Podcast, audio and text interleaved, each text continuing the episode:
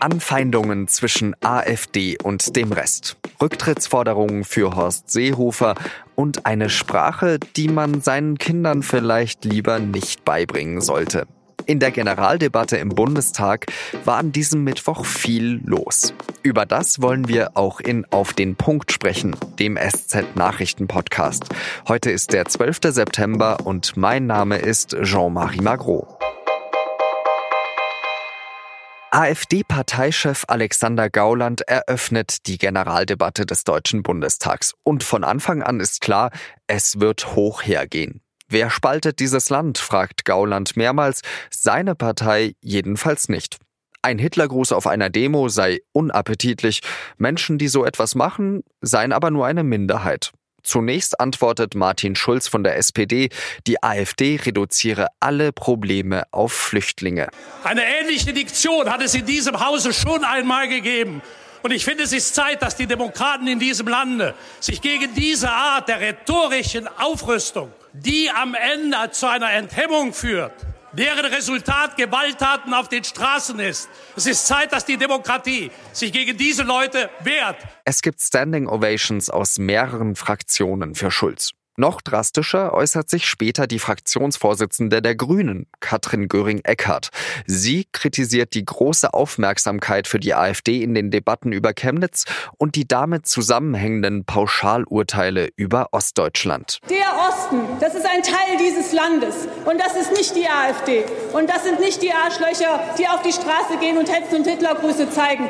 Auch Bundeskanzlerin Angela Merkel schaltet sich ein. Sie zitiert Artikel 1 des Grundgesetzes. Die Würde des Menschen ist unantastbar. Wir werden nicht zulassen, dass klammheimlich ganze Gruppen in unserer Gesellschaft ausgegrenzt werden. Juden, Muslime gehören genauso wie Christen und Atheisten zu unserer Gesellschaft. Ich bin dankbar für jeden, der sich für unsere Demokratie engagiert, meine Damen und Herren. Und vielleicht hat Angela Merkel bei diesem Satz auch an ihren Minister Horst Seehofer denken müssen. Über diese aufregende Debatte im Bundestag spreche ich jetzt mit Stefan Braun aus dem Hauptstadtbüro der SZ. Herr Braun, Katrin Göring-Eckardt spricht von Arschlöchern, die auf die Straße gehen. Wieso diese Rhetorik? Liegt es vielleicht daran, dass die AfD im Deutschen Bundestag jetzt den Ton vorgibt? Naja, ich würde nicht sagen, dass sie den Ton vorgibt, aber sie bringt natürlich eine Schärfe in die Diskussion. Sie reduziert sozusagen alles auf die Migrationspolitik. Sie fordert unentwegt Rücktritte von Frau Merkel. Die Aggressivität, die jetzt im Spiel ist, hat schon sehr viel mit der AfD zu tun. Gleichzeitig würde ich immer empfehlen, auch ob es nun Katrin Göring-Eckardt ist oder ob es andere sind, wie Johannes Kahrs heute, die sollten sich im im Ton zügeln. Das spricht ja gegen alle, wenn die Debatte sich so entwickelt, wie sie jetzt heute sich da dargestellt hat. Warum springen denn die Parteien auf die Worte, jetzt war es am Anfang Herr Gauland, auf die Worte von der AfD an und lassen die nicht einfach außen vor und kümmern sich eben um die Sachthemen? Naja, ich glaube, die Provokationen, die oft damit verbunden sind, rühren natürlich auch am Selbstverständnis der einzelnen Abgeordneten oder der Parteien. Ich würde sagen, die Emotionalisierung hat ja sozusagen zwei Seiten. Wenn sie so aus dem Ruder läuft, wie bei Frau Göring-Eckardt oder auch bei Johannes Kahrs, dem Sozialdemokraten, dann ist sie nicht gut. Auf der anderen Seite merkt man eben auch, und das war heute sehr deutlich zu spüren, die Kanzlerin hat bislang keinen Weg gefunden, um die Leute auch emotional, empathisch mitzukriegen. Was haben wir erlebt? Wir erleben im Augenblick dramatische Bilder. Wir erleben einen Präsidenten des Verfassungsschutzes, der der Kanzlerin in der Einschätzung dessen, was in der, im Land und in Chemnitz passiert ist, mehr oder weniger diametral widerspricht. Wir erleben Ausschreitungen, auch Bilder von Hass und Aggression, wie wir gedacht haben, dass wir sie nicht mehr erleben würden. Das ist äh, sehr kompliziert, da sozusagen das richtige Maß an Emotionalität zu finden, um einerseits den Leuten auch verständlich zu machen, die das ja erschüttert, die auch Angst kriegen bei diesen Bildern, sozusagen zu sagen, ich spüre, was bei euch los ist, ich spüre, dass euch das umtreibt, mich treibt es auch um, wir haben eine andere Situation als vor ein paar Jahren und gleichzeitig dabei nicht überzuschießen. Das ist eine große Kunst und ich würde jetzt gar nicht so mutig sein zu sagen, ich treffe den Ton immer, das tue ich sicher auch nicht Ist dann nicht vielleicht die Lösung, dass man eben einen demokratischen Block bildet, wie sich das Martin Schulz und Christian Lindner wünschen?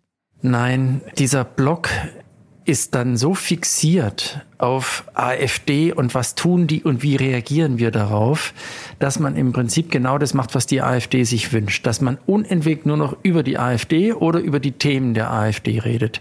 Ich glaube, vernünftig ist, und das war ja ein Teil der Argumentation, schlicht und einfach sich total darauf zu konzentrieren, dass man jetzt gut regiert.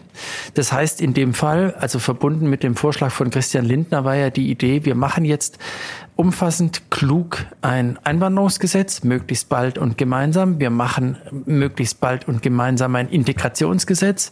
Wir kümmern uns um die Probleme, die dazu geführt haben, dass Leute in Ostdeutschland und nicht nur da sich abgehängt fühlen. Wir kümmern uns um diesen sozialen Teil und die sozialen Probleme, die einfach durch den Rückzug des Staates in ländlichen Regionen dramatisch dafür gesorgt hat, dass das Vertrauen in den Staat zurückgegangen ist oder gar nicht mehr existiert. Das müssten jetzt die Dinge sein, die man gemeinschaftlich, aber letztlich auch sehr klug die Koalition und die Regierung machen müssen.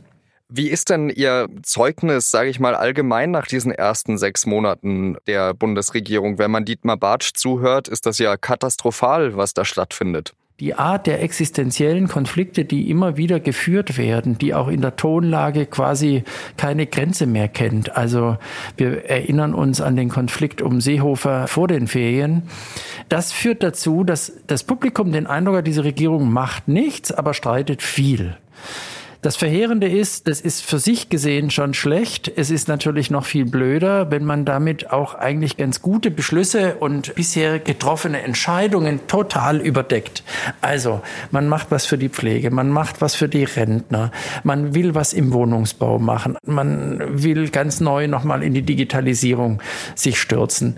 Man spricht auch davon, dass die internationale Verantwortung nicht kleiner, sondern eher größer wird. Das alles ist richtig, das alles wird auf Deutschland zukommen das alles gehen sie an, aber kein Mensch kriegt es richtig mit, weil sie gleichzeitig derart streiten und irgendwie sich in auch Scheindebatten verfangen, dass man das Gefühl hat, es passiert nichts. Also PR-Arbeit miserabel, Öffentlichkeitsarbeit miserabel, inhaltliche Arbeit zwei minus. Also gar nicht so schlecht. Das richtige Maß an Emotion zu finden ist sehr schwer und heute hat das nicht immer geklappt, sagt Stefan Braun. Vielen Dank nach Berlin. Und jetzt drei weitere Nachrichten, die an diesem Mittwoch wichtig sind. Ungarn muss sich einem Rechtsstaatsverfahren stellen, weil es womöglich EU-Grundwerte gefährdet. Eine Zweidrittelmehrheit im Europaparlament stimmte am Mittwoch dafür. Im äußersten Fall könnte Ungarn seine Stimmrechte im Ministerrat verlieren. Mit der Frage muss sich nun der Rat der Mitgliedstaaten befassen. Der ungarischen Regierung wird vorgeworfen, unter anderem Rechtsstaat, Pressefreiheit und Minderheitenrechte zu beschneiden. Jean-Claude Juncker wirbt für einen selbstbewussteren Auftritt Europas. Bei seiner letzten Rede zur Lage der Union als EU-Kommissionspräsident sagte er wörtlich, wir müssen ein großer globaler Akteur werden. Ein Schritt dazu sei, den Euro zur Leitwährung zu machen. Er schlug außerdem vor, in der Außen- und Sicherheitspolitik das Prinzip einstimmiger Entscheidungen teilweise aufzuheben.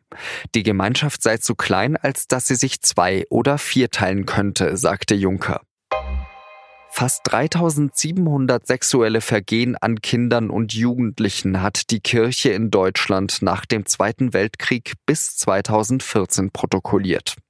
Das geht aus einer Studie hervor, die die Deutsche Bischofskonferenz in Auftrag gegeben hat.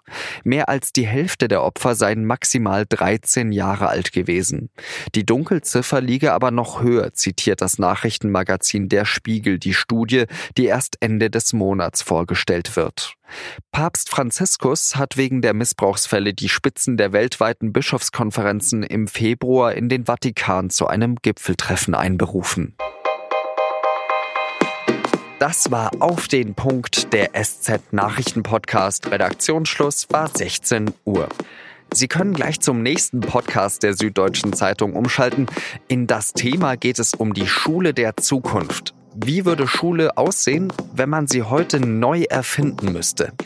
Eine spannende Sendung mit Marin Linnertz und Paul Munzinger.